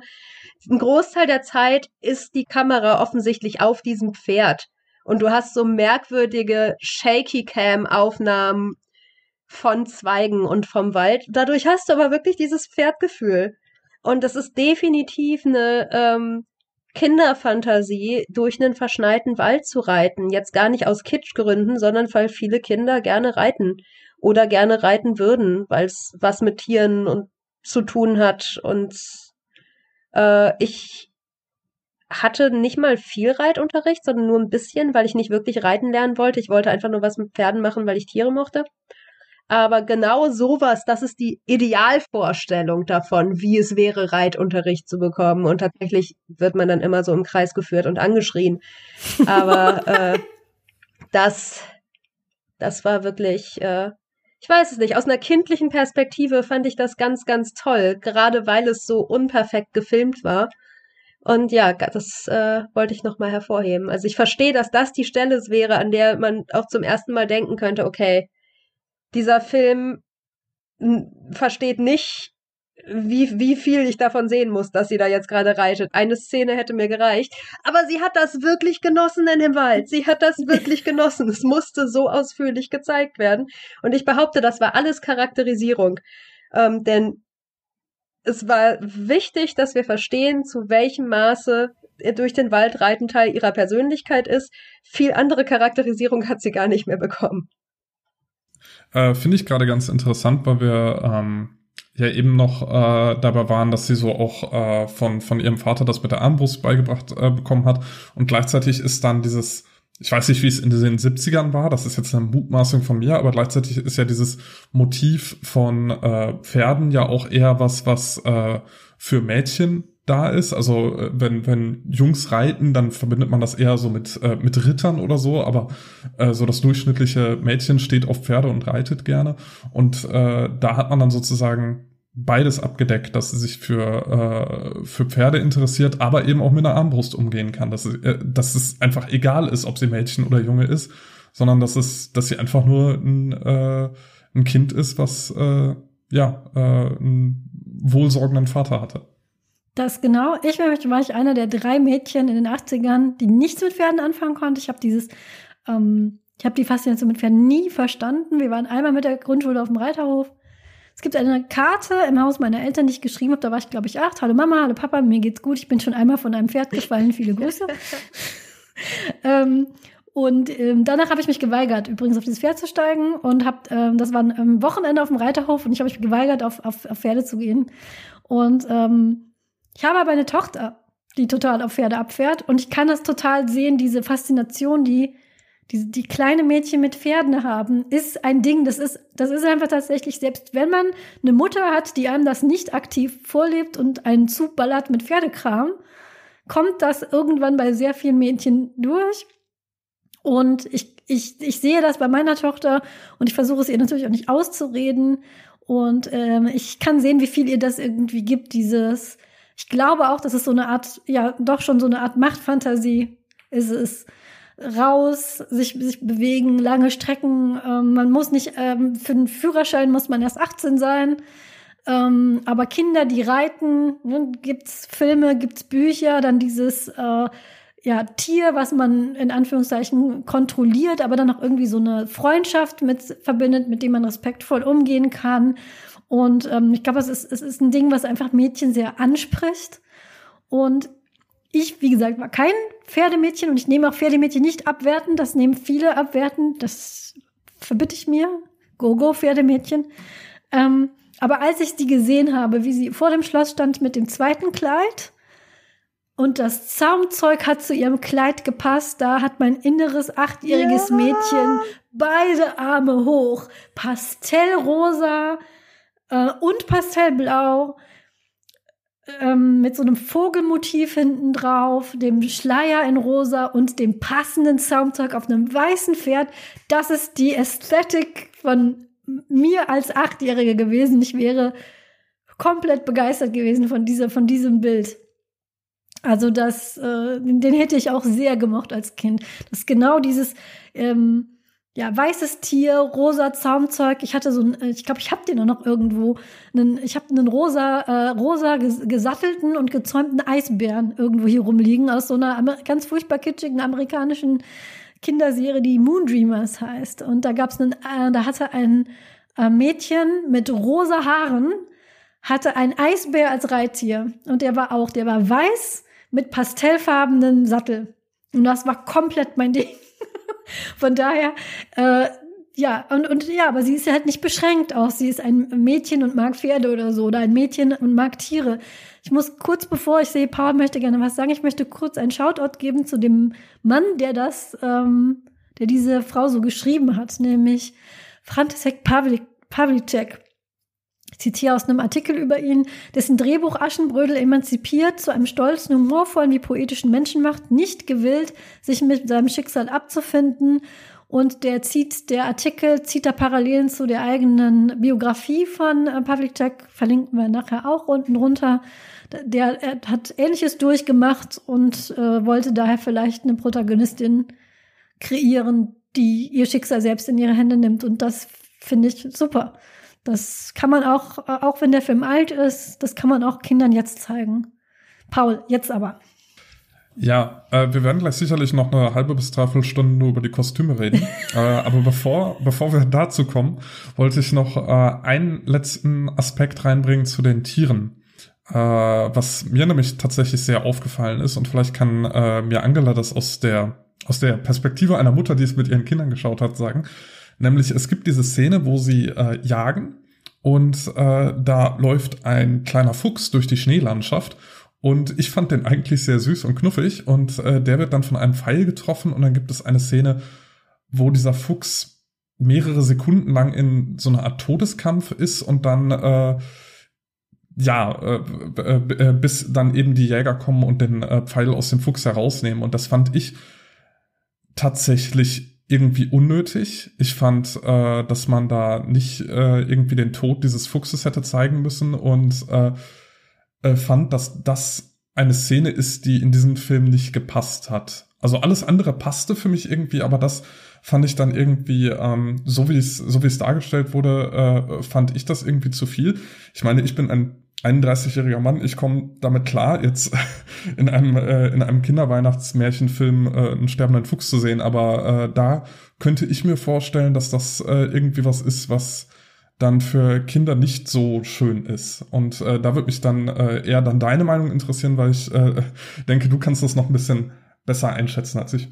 Ich weiß nicht, ob ich da die richtige Person bin, weil ich da ein sehr pragmatisches Verhältnis zu habe. Mein Kind, äh, das älteste, stand schon mit fünf. Wir haben eine Dauerkarte. Damals, als man mit Kindern noch auf öffentliche Plätze mit vielen Menschen gehen konnte, hatten wir eine Dauerkarte für den Kölner Zoo und die stand mit fünf vorm Erdmännchengehege und hat zugeguckt, wie sich zwei Erdmännchen um Küken ähm, gestritten haben, die das zwischen sich zerrissen haben. Daher kann ich da wenig. Ich kann mir vorstellen, dass das Szene ist, die für Kinder belastend ist und die vielleicht in einem Märchenkontext, wo ich auch sage, hm, wir sind hier in einem Märchen, da erwarte ich vielleicht jetzt so eine Szene nicht und muss dann jetzt gleich ein weinendes Kind trösten. Aber ähm, meine Kinder hatten da keine negative Reaktion drauf, weil wir relativ, wir haben auch selber Haustiere, ähm, die nicht so lange leben. Die hat schon mehrfach mitbekommen, wie eins davon gestorben ist und es dann im Garten begraben wurde. Die sehr genau wissen, auch äh, zumindest das älteste Kind, dass für Fleisch Tiere sterben und dass das auch nicht immer schön ist. Und das, ehrlich gesagt, finde ich, finde ich, ist das wichtig, dass Kinder das sehen. Und daher fand ich das jetzt nicht so schlimm, kann aber dein Argument verstehen, dass man das in so einem Kontext nicht erwartet. Ähm, aber ich habe da kein Problem mit und meine Kinder, ähm, zumindest das große Kind, auch nicht. Wer weiß, vielleicht blockt meine kleine Tochter in 20 Jahren äh, traumatisierende Erlebnisse im Fernsehen, als ich diesen armen Fuchs hab sterben sehen müssen bei äh, Drei Haselnuss für Aschenbrödel. Das kann ich jetzt noch nicht sagen, Heike. Ähm, ich meine, ein bisschen ist es, glaube ich, auch der Zeit geschuldet und der Tatsache, dass Jäger etwas ist, was wir heute als Beruf, also zumindest in Städten nicht mehr wirklich erleben. Mhm. Ähm, ich kenne es halt ein bisschen von Land und ich hab, bin ja auch eine Zeit lang in Schweden zur Schule gegangen, äh, da extrem auf dem Land, ähm, wo halt gefühlt alle Jäger waren. Und ähm, meine Erfahrung von daher ist, dass Kinder extrem stark unterscheiden zwischen Jagdkontext und Nicht-Jagdkontext. Ähm, tote Tiere zu erleben im Sinne von, es ist gerade Elchjagd und alle laufen aufgeregt rum, weil tatsächlich ein Elch geschossen wurde, ist eine Sache. Tote Tiere zu erleben ohne diesen sehr spezifischen sozialen Kontext ist eine andere. Und witzigerweise hat der Film genau das gemacht. Der Film hat nämlich nur zwei solche Situationen, beide während der Jagdszene. Aber als der Prinz ganz am Anfang auf dem Reh schießen möchte, äh, schießt er daneben. Äh, und ich glaube, dass das eine überraschend große Rolle spielt letztlich. Und ich war ein sehr, sehr empfindliches Kind früher, ähm, was sowas anging. Ähm, ich konnte aber zum Beispiel trotzdem Tierdokus gucken. Ja. Ähm, also wenn ich gesehen habe, wie ein Tier gestorben ist in irgendeinem Fik fiktionalen Kontext konnte ich damit meistens überhaupt nicht umgehen. Aber wenn ich irgendwie eine Tierdoku gesehen habe und die Löwen reißen da aufs Grausamste dieses Zebra oder so, dann funktionierte es. Ähm, das ist, finde ich immer ganz faszinierend, dass es halt irgendwie wirklich offenbar so eine Kontextsensitivität ja. gibt bei Kindern dafür, in welchem Kontext sie was super schlimm und traumatisierend finden und in welchem Kontext sie sagen, ja gut, die haben halt einen Fuchs geschossen, aber das dürfen sie gerade, weil das ist der Teil, an dem sie Jäger sind. Ähm, wenn ja. sie das gemacht hätten, während sie was, also während es eigentlich um was anderes ging, wäre ich durchgedreht als Kind.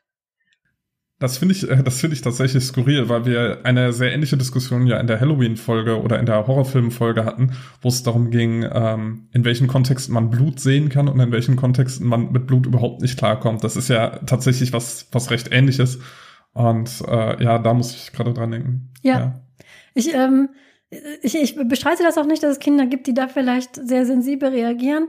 Ähm, aber manchmal und manchmal schätzen das Eltern auch falsch ein. Es gibt ähm, zum Beispiel auch in dieser Ernährungsdiskussion mit äh, das, das ähm, oft das Argument, dass Kinder das ja gar nicht wissen. Und ähm, mein Kind wurde tatsächlich mal angesprochen. Weißt du eigentlich, was du da gerade isst? Weil sie Fischstäbchen aß und sie guckte die Person an und sagte Fisch und aß weiter. Und im Kölner Zoo ist es zum Beispiel so, die haben so einen Hof. Da lebt übrigens auch der Hennes vom FC Köln. Den kann man da besuchen gehen. Und da leben äh, Schweine. Und ähm, wenn die Ferkel haben, kann man den ähm, zugucken, was immer sehr lustig ist, wenn die da so unter ihrer Wärmelampe rumrennen. Direkt daneben ist ein Restaurant und da kann man diese Schweine essen. Und die machen da auch kein Hehl draus. Die werben damit. Hier könnt ihr die Schweine von nebenan essen. Also das ist überhaupt nichts, was die auch nur ansatzweise versuchen zu verstecken. Das ist deren Werbestrategie von wegen, wir gehen, sie, sie können sehen, wie wir mit diesen Tieren hier umgehen. Und das wissen meine, also meine Tochter weiß das. Die weiß, dass sie da ein Schwein ist, was mal so ein Ferkel war, was ich gerade vorhin angeguckt habe. Ob das jetzt das alles rechtfertigt etc. ist wieder völlig anders. Und äh, zum Beispiel im selben Restaurant, zum Beispiel haben wir das allererste Mal vegan Nuggets gegessen und festgestellt, dass meine äh, dass meine Tochter sehr gerne dieses Fleischersatzzeug isst und damit auch kein Problem hat. Und seitdem gibt es zum Beispiel keine Chicken Nuggets hier mehr bei uns, sondern meistens diese veganen Nuggets. Aber Kinder können da, und wie gesagt, Klammer auf, das gilt natürlich nicht für alle Kinder, aber äh, es ist nicht so, als würden Kinder das nicht verstehen, was da passiert, oder ähm, hätten immer ein Problem damit, weil Tiere sterben, weil die das schon sehr kontextbasiert sehen. Und ähm, daher denke ich auch, es kommt auf das Kind an. Ich kann meine Tochter gerne morgen mal fragen. Ich weiß, für das Reh hat sie geroutet, weil sie hat sich gefreut, als der ähm, Jäger daneben geschossen hat. Das ist eine Szene, die ich noch in Erinnerung habe. Ja, ich fand es jetzt speziell in diesem Film halt sehr interessant, weil ja Tiere eine sehr große Rolle spielen. Ja, und das, äh, wird dann ja eben unterscheidet zwischen dem, dem Hund, dem, dem Pferd, der Eule, was dann sozusagen die guten, die schützenswerten Tiere sind. Dann das Reh, auf das der Jäger schießt, auch wenn er dann äh, eben von, von Aschenbrödel sozusagen dafür gesorgt wird, dass es verfehlt. Und dann eben der Fuchs, wo es, äh, wo auch Aschenbrödel jetzt nicht sagt, oh, der arme Fuchs oder so, sondern wo das dann einfach normal ist, dass man den schießt. Und äh, das fand ich, fand ich eine interessante Sache. Also wenn es jetzt ein Film wäre, wo Tiere sonst keine Rolle spielen, dann hätte ich da, wäre mir das, glaube ich, nicht so aufgefallen. Aber, Aber das, ja. Das ist ja auch durchaus, wie es hier ist, ne? Wir ähm, haben diese, diese Nagetiere daheim wenn der eine dann Plötschauge hat, dann wird der zum ähm, direkt zum Tierarzt ähm, gekarrt. Aber wenn hier jetzt zum Beispiel eine, eine Mäuseplage wäre, würde ich den Kammerjäger rufen. Und das ist ja durchaus diese ähm, dieses Dilemma oder diese Dopp, man kann auch sagen Doppelmoral, mit der jeder, jede Haustierbesitzer in, in irgendeiner Art und Weise leben muss, die mir auch sehr bewusst ist ich esse die eine Sorte Tiere und die andere Sorte schleppe ich zum, äh, zum, zum Tierarzt und gebe da Geld für aus, dass, äh, dass sie noch ein bisschen weiterleben. Von ja, ja ich, ich, möchte daran erinnern, dass wir vor zehn Jahren ja mal diesen Fleischskandal hatten, wo plötzlich Pferdefleisch in irgendwelchen Fertiglasagnen gewesen war und es ein Riesendrama war. Und ich glaube, dass also der, der charmante Titel von dem Essay, den Benjamin von Stuckrad-Barre dazu geschrieben hatte, war, man hat uns Tier ins Fleisch getan, äh, weil wir eben doch sehr, sehr stark unterscheiden. Dahingehend finde ich aber eben deine Beobachtung, Paul, dass, dass dieser Film das auch, auch macht und diese Tierunterscheidung, die wir treffen, so auch überträgt. Äh, super interessant. Ja, wäre mir so eine gar nicht aufgefallen. Also wenn du das jetzt nicht nochmal rausgehoben hättest. Äh, wo, äh, wobei, äh, um da jetzt mal ganz kurz drauf einzugehen, äh, wobei es bei dem äh, Pferdefleischskandal äh, fand ich es tatsächlich noch unterhaltsamer, weil in einigen Regionen Deutschlands Pferdefleisch ja sogar als Delikatesse gilt. Also, da, also gerade so im Rheinland rheinischer Sauerbraten oder so, das wird, das wird ja gegessen. Das heißt, dass ähm, in diesen Regionen war es war es für viele Menschen, also ich kenne Menschen, für die war das komplett unverständlich, was denn jetzt das Problem war äh, an, äh, an der Sache, außer dass vielleicht das falsche Label drauf war. Ja, ich gehöre, ich gehöre mit zu diesen Menschen. Zum Beispiel für mich ist es schon ein Problem, wenn, weil es darum ging, dass es ja minderwertiges Fleisch war und auch von, von, wenn ich mich jetzt korrekt erinnere, ging es auch darum, dass es zum Beispiel Pferde waren, die, ähm, die im Sport verwendet wurden und dann irgendwelche Medikamente vorher bekommen haben und so. Und ähm, dass ich dann natürlich verstanden habe, ja, dass man anderes Fleisch versprochen hatte, dann irgendeinen ähm, abgenudelten Rennpferd da verwurstet hat, dass das schon, aber ich habe das auch, dieses Entsetzen, was es teilweise gab, dass man da Pferd ist. Hm, ich hatte es ja vorhin schon mal in einem anderen Kontext erwähnt, aber meine Eltern kommen aus Rheinland-Pfalz. Meine Oma hat einen wunderbaren Sauerbraten gemacht und in, in ihrer Nachbarschaft gab es eine Pferdemetzgerei. Das fand ich gar nicht, also als Kind kannte ich das. Ich wusste, dass es ist, äh, Pferde werden auch gegessen. Aber ja, das ist, ich glaube, das ist, ist, ist so, so, so eine Doppelmoral mit, die einfach da ist. Die einen ist ja auch kontext- und kulturell sehr abhängig, welches Tier man isst und welches nicht. Gibt ja auch immer diese sehr hitzigen Diskussionen über Schweinefleisch. Und ähm, ich habe Kinder hier äh, als Gäste schon daheim aus allen Weltreligionen und daher kaufe ich immer grundsätzlich Gummibärchen ohne Gelatine.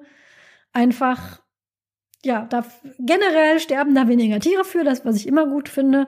Und warum sollte ich denn jetzt mich aufregen, dass der eine kein Schwein äh, ist, während ich selber, wie gesagt, täglich als Haustierhalterin diese Doppelmoral selber lebe und Unmengen Geld bei irgendwelchen Tierzubehörläden äh, ausgebe, aber die anderen Tiere einfach esse.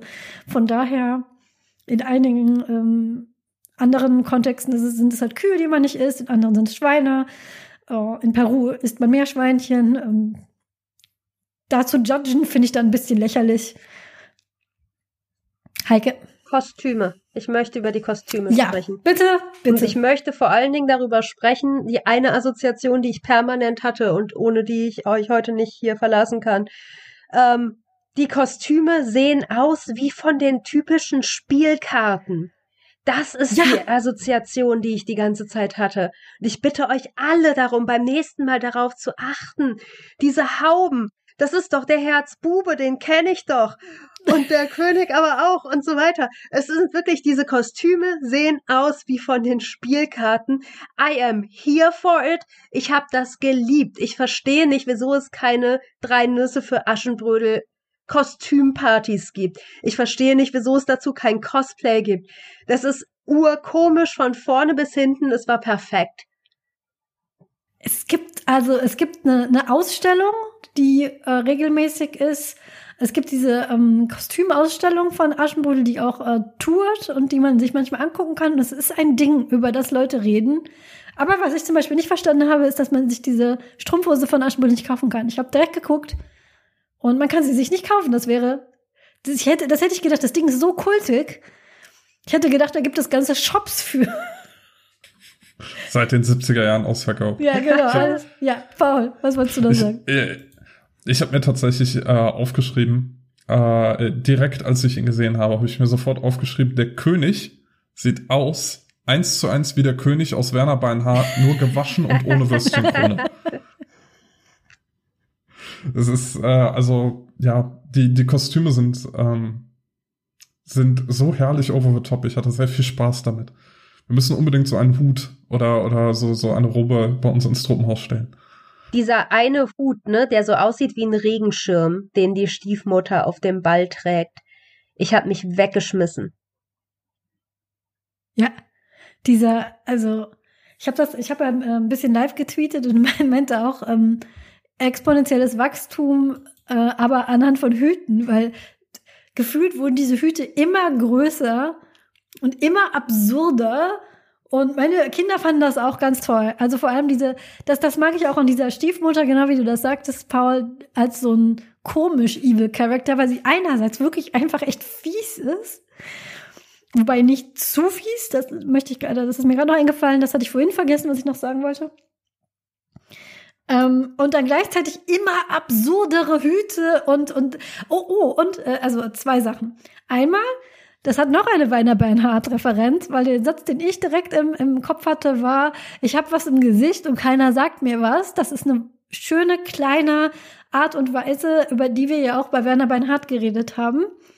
Die äh, Schwieger, Schwiegermutter sage ich schon, die Stiefmutter rauscht in die Küche und ähm, macht wirklich das gesamte Personal da in irgendeiner Weise fertig. Also schnauzt jeden an, keiner kann es ihr recht machen, insbesondere Aschenbrödel nicht. Ist aber auch, man merkt in dieser Dynamik, jedes Mal, wenn sie auftritt, dass sie zum Personal auch einfach super unfreundlich ist und man sollte zu seinem Personal nicht unfreundlich sein. Das sind die Leute, die deinen Haushalt in Betrieb halten. Da sollte man freundlich sein, ist sie aber nicht. Und ähm, sie greift dann irgendwann irgendwas an, um was zu bemeckern, greift sich ins Gesicht und hat Asche im Gesicht. Und niemand sagt was. Und wir hatten bei, bei Werner auch drüber geredet. Das sagt natürlich niemand was. Einerseits, weil niemand noch einen Rüffel kriegen möchte, aber andererseits auch aus so einer Schadenfreude raus. So, ja, du, du stehst hier, machst mich gerade alle. Ja, dann lauf halt, gleich kommt der König. Ja, dann tritt du dir mal dem König vors Gesicht mit so einem fetten Aschen-Ding äh, im, im Gesicht. Geh du mal. Wärst, wärst du jetzt freundlich zu mir gewesen, hätte ich dir gesagt, dass du was im Gesicht hast, hasse aber nicht. Das fand ich eine sehr schöne Charakterisierung, die Dynamik zwischen diesen, zwischen ihrem Küchenpersonal und ihr. Und ich musste natürlich direkt an Werner denken, so, ah, ich, ich bin schmutzig im Gesicht und keiner hat mir was gesagt. Und ich habe ich hab gehofft, es kommt noch so eine Auflösungsszene, wo sie dann vor dem König steht und ist dreckig im Gesicht. Gab's aber leider nicht. Und was ich noch vorhin sagen wollte, als wir über Märchen geredet haben.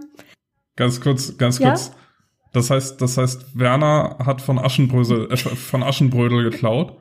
Es sind alles nur Remakes. Ja. Es, es existiert kein originärer Nein, Film. Es gibt keinen originären Film. Äh, auf Twitter das, äh, hat uns einer unserer Follower auch darauf hingewiesen, dass der Movie-Star von TV-Spielfilm exakt so aussieht wie Patrick und TV-Spielfilm ist älter als SpongeBob. Darüber könnt ihr jetzt mal eine Weile nachdenken. Zurück zu Aschenbrödel. Ähm, Im Kontext von Märchen hatte ich erwähnt, dass Grimms Märchen sehr, sehr grausam sein können. Und ähm, ich hatte kurz die Befürchtung, dass es so eine grausame Szene gibt, nämlich Aschenputtel geht zum Ball, sie muss gehen, weil Zauber läuft ab, verliert Schuh, Prinz nimmt Schuh, geht sie suchen, ist ja überall gleich. Was darauf folgt, ist immer ein bisschen anders.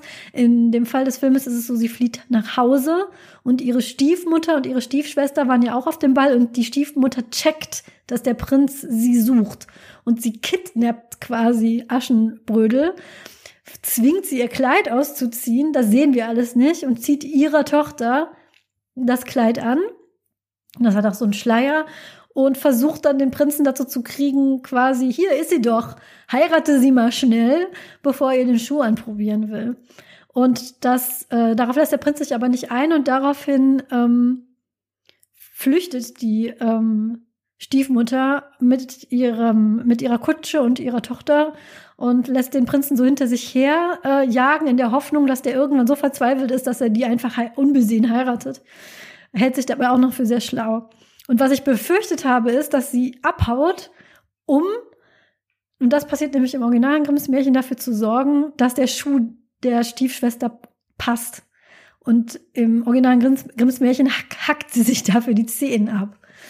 Und da habe ich ganz kurz befürchtet, dass das passieren wird in diesem Film, dass die jetzt einfach schnell irgendwo hin und dann zusieht, dass, und dann kommt nämlich dieses im, im Märchen, dieser, äh, sagt der Heike auch schon im Märchen, diese Sprüche, Uckel die Gu, Blut ist im Schuh, ist der Spruch aus dem originalen Aschenputtel-Märchen. Daran erkennen nämlich die Tauben, die dann noch so eine, die, die haben quasi die Rolle, die die Eule da im Film hat, haben die im originalen Märchen. Daran erkennen die äh, Tauben, dass das die falsche, die äh, falsche Prinzessin ist quasi.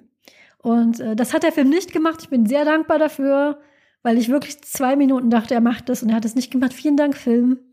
Ja, ich hatte das auch für einen Moment befürchtet. Und im Originalmärchen sind es ja zwei Schwestern sogar. Die eine muss sich den Zeh abhacken und die andere die Ferse. Und ich weiß noch, dass es mich als Kind sehr beschäftigt hat und ich stundenlang meinen Fuß angeguckt habe und mich gefragt habe, wie man sich denn bitte die Ferse abschneidet. Wie sieht denn das aus? Also, wie, wie soll denn das, was, wo fängt die Ferse an? Was wird da geschnitten? Und das ist sehr fest da drin. Und äh, ja, das ist schon äh, nichts, was man dann in den Film einbauen möchte. Ich glaube, der Disney-Film hat das so gelöst, dass sie halt ihre Füße da so reinquetschen und das überhaupt nicht passt. Und der Schuh dann einfach wieder abfliegt, ähm, weil die Füße so elastisch zurückschnellen oder so. Im Disney-Film haben die Stiefschwestern ähm, komisch große Füße. Und ähm, aber ich muss immer an Terry Pratchett denken. Terry Pratchett hat auch mal so eine so eine ähm, Aschenputtel-Version geschrieben und er dann sagte, kein Fuß sieht gut aus in einem Glasschuh, weil es in vielen Märchenadaptionen ist es ein Glasschuh und es ist kein Fuß der Welt sieht gut in einem Glasschuh aus. Und in Aschenbrödel ist es tatsächlich kein Glasschuh, es ist ein ähm, so ein Stoff, wie, wie alle Kostüme in einem wunderbar schön schimmernden, farbigen, stoffbezogenen Schuh. Und ich muss auch sagen, die, das Schuhgame in diesem Film, ich habe äh, bei der Ballszene habe ich fast nur auf die Schuhe geguckt, zum Beispiel auch der Ausrufer. Der Ausrufer, der die Gäste ankündigt, so klassisch auf dem Boden klopft, Lady, wenn ich mich nicht richtig, äh, wenn ich mich, äh, äh, wenn ich das richtig gehört habe, irgendwie Lord Mounts und Lady Minka. Da ja. musste ich auch mal kurz lachen. Hat er das gesagt? Ja, ja, das hat er absolut gesagt.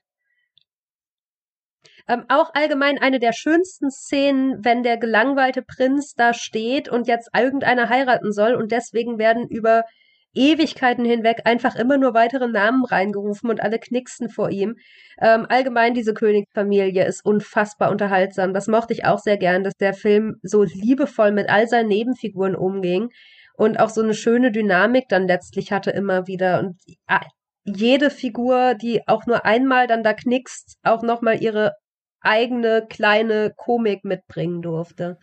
Was ich kurz noch äh, zu Ende sagen wollte, ist, was ich nämlich, dieser Ausrufer, den fand ich so toll, weil das ein korpulenter Mann ist, der aber in so einem ähm, fast, fast wie bei Star Trek diesem, diesem Mini-Röcke-Ding steckt und komplett selbstbewusster steht in dieser, in dieser, äh, dieser engen, glänzenden Weste, einer Strumpfhose und Glitzerschuhen und da einfach steht und das einfach trägst. Und das fand ich großartig. So, das, das wollte ich noch kurz vollenden, Paul. Äh, jetzt passt das nicht mehr wirklich. Äh, ich wollte sagen, dass äh, zu dem, zu dem, was, äh, was Heike gesagt hat, äh, das ist übrigens dann, wo, wo MTV Next von Aschenbrödel geklaut hat. äh, was ja genauso funktioniert. Ähm, ja, fantastische Szene, diese, äh, diese Ballszene. Also die hat mir tatsächlich auch sehr viel Spaß gemacht, weil egal wo du in dem Bild hinschaust, du siehst irgendwas Skurriles, was Spaß macht.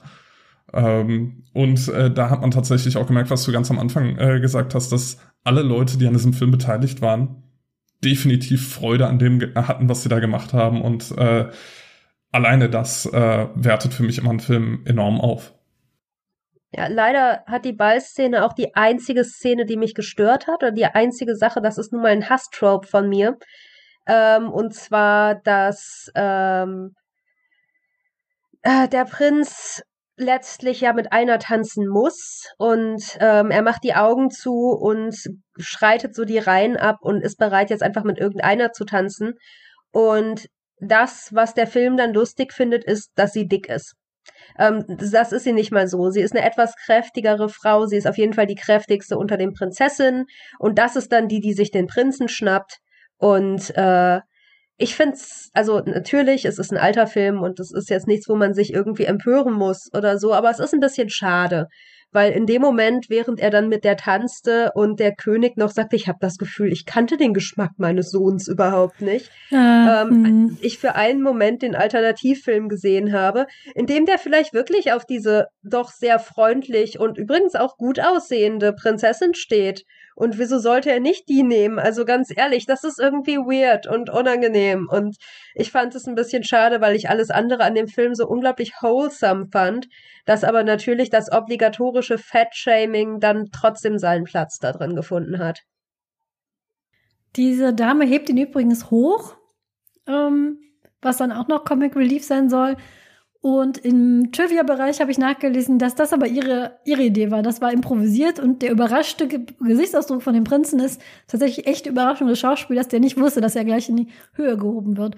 Das fand ich auch ein bisschen schade, muss aber sagen, dafür, dass der schon so alt ist, hatte der sehr wenig solcher Szenen. Ich glaube, eine noch so eine abfällige Bemerkung. Irgendwie sagt der Prinz, was für Tussis ihr mir da anschleppt oder irgendwie sowas. Ich weiß nicht, ob er Tussi sagt, aber irgendwie so ein, so, so ein Begriff. Schnepfen, oder? Schnepfen, irgendwie sowas. Ja. Ähm, und zu dem Königspaar wollte ich noch sagen, ich mochte die Dynamik zwischen ähm, Königin, König und Prinz auch sehr gerne und war dann ähm, überrascht, weil ähm, mir kam es so vor, dass die Lippen nicht ganz synchron waren. Und ich habe nachher nachgelesen, dass eine tschechisch-deutsche Koproduktion war. Die SchauspielerInnen haben alle ihre Muttersprache geredet. Das sieht man nicht, finde ich. Merkt man gar nicht. Also der Prinz, meine ich, ist ein tschechischer Schauspieler. Die äh, König und Königin sind äh, beides Deutsche, glaube ich. Müsste ich jetzt nochmal nachschauen, aber ich, ich meine, es ist so. Und ähm, das ist dann nachsynchronisiert worden auf jeweils Deutsch und Tschechisch. Und man merkt es dieser Dynamik dieses Films überhaupt nicht an, dass die Leute sich teilweise ähm, andere Sprachen geredet haben. Also die kannten das Skript dann so gut, dass sie wussten, was der ähm, Gegenüber sagt und haben das einfach super gespielt. Das fand ich wirklich toll. Schön anzusehen. Ich mag ja auch immer, das hat mir, glaube ich, jetzt auch in dem Horrorfilm, in der Horrorfilmfolge, wenn Filme crafty sind. Und ich finde, es ist ein sehr crafty Film. Man merkt, Ja. die Leute verstehen was vom Schauspielen, die verstehen was von Settings. Es Ja. gibt ein, ähm, das habe ich jetzt leider nicht mehr schauen können in der Kürze der Zeit, aber eine Freundin von mir, die diesen Film auch jedes Jahr schaut, hat mir sehr ans Herz gelegt, das Making-of mir anzuschauen, wo man dann auch zum Beispiel erfährt, wie mit dieser Eule umgegangen ist, wurde. Ich habe ich hab schon eine Trivia-Fakt gelesen, wie die dazu gebracht wurde zu blinzeln oder dass äh, sie tagsüber, weil eigentlich schlafen Eulen ja tagsüber und wie sie dazu gebracht wurde zu interagieren. Ähm, wo, wenn man ganz genau hinschaut, sieht man die Fäden, an denen manche Sachen äh, ziehen und wie die, äh, die Deus Ex Haselnuss-Effekte ähm, produziert wurden. Das kann man alles wohl in so einem Making-of nach, nachschauen, der mir jetzt schon mehrfach empfohlen wurde. Und auch die Fanseiten über diesen Film strotzen vor Trivia über, wie haben die das gemacht. Und an dem Film haben sehr viele Leute zusammengearbeitet, die verstehen, was sie tun und die gerne haben, was sie tun. Und das leuchtet aus jeder einzelnen Minute raus, finde ich. Ja, total. Ja, ich habe auch einen interessanten Trivia-Fakt. Ich habe auf der äh, Wikipedia-Seite zum Film, habe ich gelesen, dass der Film ursprünglich im Sommer spielen sollte, äh, dann aber die DEFA, ich vermute, das ist irgendeine äh, Gewerkschaft von, äh, von Filmleuten, wäre jetzt meine Vermutung, ich äh, kenne es jetzt nicht, müsste ich nochmal nachlesen, äh, darauf gedrängt hat, im, äh, stattdessen im Winter zu drehen, ähm, weil im Sommer schon alles verplant war. Und da habe ich mich gefragt, dieser Film hat offensichtlich seinen, seinen Weihnachtscharme, weil er eben so im Winter spielt und in diesen Winterlandschaften. Und glaubt ihr, wäre der Film im Sommer, würde der Film im Sommer spielen, wäre der im Sommer gedreht worden, dass der dann derart funktionieren würde? Also glaubt ihr, dass der, äh, dass der heute diesen Kultstatus hätte? Vielleicht nicht als Weihnachtsfilm, aber als so ein anderer Film, der immer wieder geschaut werde? Oder glaubt ihr, der wäre in Vergessenheit geraten? Kann ich schwer sagen. Ich glaube, dass ich glaube, der hätte funktioniert. Dann wäre es halt so ein, so ein, so ein Sommermärchenfilm geworden. Aber ich glaube schon, dass es damit zusammenhängt, dass die öffentlich-rechtlichen den immer wieder Weihnachten spielen. Dass das so ein Kultfilm geworden ist. Die DEFA ist übrigens die Deutsche Film AG und war ein volkseigenes, vertikal integriertes Filmunternehmen der DDR. Und viele dieser DDR-Kultfilme kommen von der DEFA. Das äh, nur als nur als Fakt. Ich glaube, ich weiß es nicht. Ich glaube nicht so, weil es schon damit zu tun hat, genau wie ich glaube nicht, dass Kevin allein zu Hause, äh, dass ich den so oft geschaut habe, hat nichts damit zu tun, wie, wie, wie toll der ist, ähm, sondern dass der einfach immer Weihnachten lief. Ich glaube, das hat schon damit zu tun, dass der einfach immer dann gespielt wurde. Ich kenne, ich weiß, dass es andere gute Märchenfilme gibt und ich habe sie trotzdem alle nicht auf dem Schirm und den hier hatte ich auf dem Schirm, weil Leute den immer zu Weihnachten wieder und wieder geguckt haben. Ähm, ich glaube wirklich nicht, dass der den, den Kultstatus ansonsten bekommen hätte. Ich glaube, das ist so ein bisschen wie äh, Dinner for One, den ich, über den wir auch gerne mal reden können irgendwann. Der, der natürlich seine Qualitäten hat, gerade äh, Pacing, aber der ist jetzt nicht das goldene Beispiel von dem, was er ist, sondern der ist bekannt, weil den jeder guckt zu Silvester. Ich glaube schon, das hat einen Zusammenhang. Trivia-Fact zu, zum Winter, viele, viele von dem Schnee, der fällt, ist Fischmehl. Kann man vielleicht dann mal überlegen, wie das dann so gerochen hat auf dem Set. Gibt es sonst noch was? Weil wir jetzt, ähm, Ja. ja. Es gibt noch eine wichtige Sache, die wir erwähnen müssen, bevor wir das Gespräch beenden. Und Genau. das ist, dass die Schauspielerin von Aschenbrödel, ich hoffe jetzt auch, dass ich es richtig ausspreche, Lebuje Schawrankova, dieses Jahr im Juni gestorben ist. Äh, leider. Ähm, und äh, das ist dann natürlich, dass sie jetzt ausgerechnet in diesem Jahr, wo wir das Tropenhaus äh, anfangen, gestorben ist, ist natürlich noch ein weiterer Anlass, warum wir heute über den Film gesprochen haben oder warum es gut ist, dass wir über den Film gesprochen haben. Ich wusste es, bevor wir, bevor wir das beschlossen haben, wusste ich es ehrlich gesagt nicht. Aber äh, da wollen wir diese Schauspielerin, die in dem Film eine tolle Leistung erbracht hat und äh, die auch für diesen Film bis äh, ja jetzt äh, auch immer noch äh, große äh, Verehrung äh, äh, erfährt, ähm, noch kurz äh, erwähnen und äh, würdigen. Richtig. Und auch immer mein Appell hier im Tropenhaus, gerne auch mal über die ähm, Grenzen dessen schauen, was wir hier so konsumieren an Medien, was ja sehr geprägt ist vom US-amerikanischen Markt, bisschen auch äh, Großbritannien. Aber das war es dann meistens auch schon, ähm, gerade aus äh, Ländern wie ähm, zum Beispiel auch Polen, eine meiner Lieblingsserien aus äh, meiner Kindheit, äh, Jana, ist eine polnische Koproduktion. Da gibt's einiges, was man schauen kann aus ähm, ostdeutschen und ähm, osteuropäischen Ländern, weil da einfach ganz tolle Regisseure, SchauspielerInnen, ähm, RequisiteurInnen gibt es da, die heute hier fast niemand kennt und es, ist, es lohnt sich immer über ein bisschen über den Tellerrand zu schauen und zu gucken, was machen eigentlich hier die Nachbarländer? Was haben die denn so für Kinofilme? Was ist denn da so bekannt? Ähm, auch hm, die, die Märchenautorin, die hier ja niemand kennt, die da die Grand Dame des Kunstmärchens ist. Immer wieder lohnt es sich, ein bisschen über den Tellerrand hinauszuschauen, weil sich da sehr schöne Schätze heben lassen, wie zum Beispiel dieser Film. Der, ich muss sagen, es gibt Sachen, da kann ich es nicht verstehen, warum Leute das immer und immer wieder anschauen, aber hier muss ich wirklich sagen, genau wie Heike, da bereue ich es ein bisschen, dass ich den als Kind nicht geguckt habe. Ich hätte den als Kind geliebt. Und schauen wir mal, was meine Kinder nächstes Jahr sagen. Ich bin auf jeden Fall bereit und ready, jedes Jahr auf neue mir die Hüte und die Strumpfhosen anzuschauen und diese tolle Eule, die ich übrigens sehr, sehr niedlich fand. Von daher, ja, drei, ähm, drei neue Fans für Aschenbrödel oder zweieinhalb, ich weiß nicht, Paul.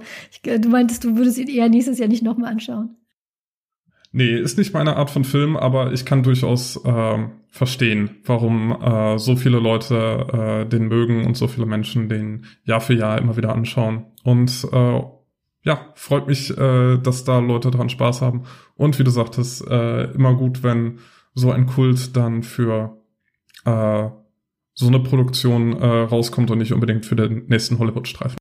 Ah, Ich möchte noch anmerken, das Schloss, in dem der Ball stattfindet, mit der Treppe, auf der sie dann ihren Schuh verliert, das ist irgendwo bei Dresden. Warum gibt's da kein Lab? Ich möchte wirklich gerne so einen Regenschirmhut basteln und äh, das wäre so, ich bin sonst nicht so, so interessiert an Lab, aber das, das würde ich machen. Ich fand's großartig. Heike, ich bin in einem deutschen Labverein Mitglied und wir haben da, wir haben schon über Dinge da ge gesprochen, über, äh, wir haben jetzt ein 90, äh, nee, wir hatten für den Sommer so 90er Jahre Lab. Wir hatten ein Buffy Lab. Ich kann da gerne mal dem, äh, den, den sehr kreativen Menschen da droppen, dass es Bedarf gibt für einen Aschenbrödel Lab und wenn diese Pandemie dann vorbei ist, vielleicht machen wir das. Kannst ja schon mal anfangen, den Hut zu, zu basteln. Großartig.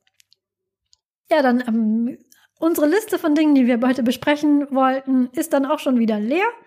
Das fand ich eine sehr an angenehme anderthalb Stunden über einen schönen Film. Und jetzt, wie immer, müssen wir überlegen, was legen wir denn ins Tropenhaus? Ich habe lange überlegt und ich glaube, ich möchte diese Eule haben, weil diese Eule ist, ich finde, ich habe, die kam auf dem Bildschirm und ich sagte, oh, weil die einfach, die sieht so nett aus und die, die ist freundlich und die ist anscheinend sehr weich und die kann magische Dinge und ähm, irgendwie würde die hier gut, glaube ich, wenn man die hier auf, auf so eine Stange setzt und den Sternvorhang zumacht, dann ist es auch schön dunkel für die. Ich hätte gern diese Eule. Es ist kein Gegenstand, es ist ein, ein Tier, aber mein Vorschlag wäre die Eule. Hat, habt ihr noch Wünsche? Ich dachte eigentlich an einen Hut oder eine der Kappen. Vielleicht auch die rote Kappe vom Prinzen, die so aussieht wie von der Spielkarte.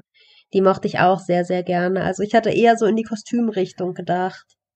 Können auch so eine Kiste, wo einem die einfach voller Hüte ist. Wir, wir haben ja auch schon einen Hut im Tropenhaus und wir haben auch schon einen Vogel im Tropenhaus. Jetzt wird's, äh, jetzt wird's schwierig. Genau.